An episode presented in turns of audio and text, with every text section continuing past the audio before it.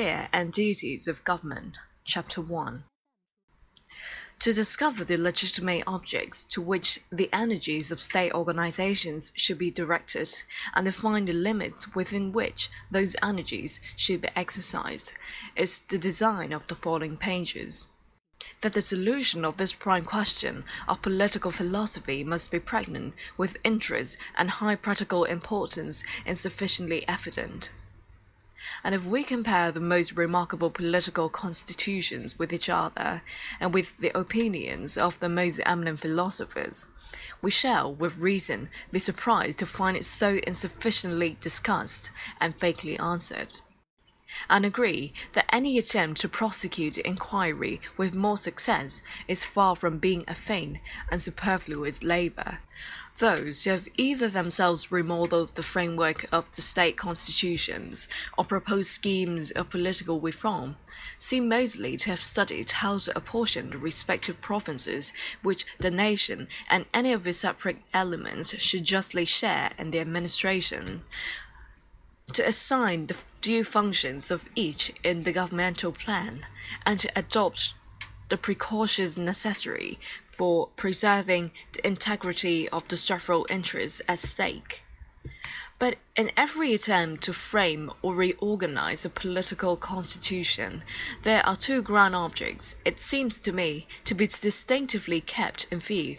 neither of which can be overlooked or made subordinate without serious injury to the common design. These are, first, to determine as regards the nation in question who shall govern, who shall be governed, and to arrange the actual working of the constituent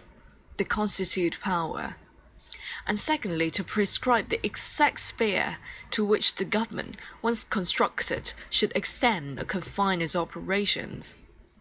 The latter object, which more immediately embraces the private life of the citizens, and more especially determines the limits of his free, spontaneous activity, is, strictly speaking, true ultimate purpose. The former is only a necessary means for arriving at this important end, and yet how and yet, however strange it might appear, it is to the attainment of the first and these ends that man directs his most earnest attention, and, as it becomes us to show, this exclusive pursuit of one definite purpose only coincides with the usual manifestation of human activity. It is in the prosecution of some single object, and in striving to reach its accomplishment by the combined application of its moral and physical energies, that the true happiness of man and its full vigor and development consist. Possession, it's true, crowns accession with repose, but it is only in the illusions of fancy that it has power to charm our eyes. If we consider the position of man in the universe, if we remember the constant tendency of his energy towards some definite activities, and recognize the influence of the surrounding nature which is ever provoking him to exertion, we shall be ready to acknowledge that repose and possession do not indeed exist but in imagination. Now the partial or one-sided man finds repose in the discontinuance of one line of action, and in him whose power are wholly undeveloped.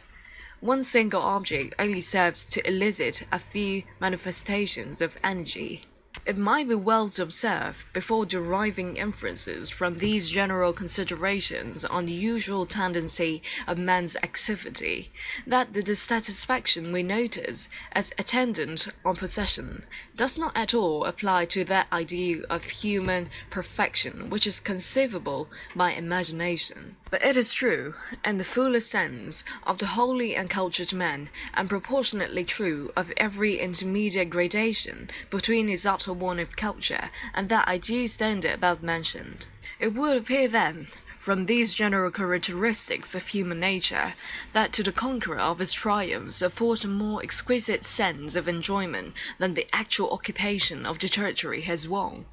and that the perilous commotion of reformation itself is dearer to the reformer than the calm enjoyment of the fruits which crown its successful issue.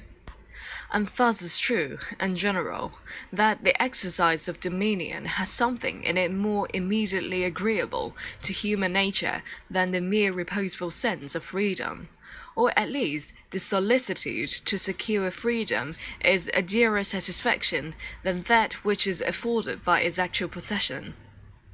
Freedom is but the possibility of various and indefinite activity while government, or the exercise of dominion, is a single but yet real activity. The ardent desire for freedom, therefore, is at first only too frequently suggested by the deep felt consciousness of its absence.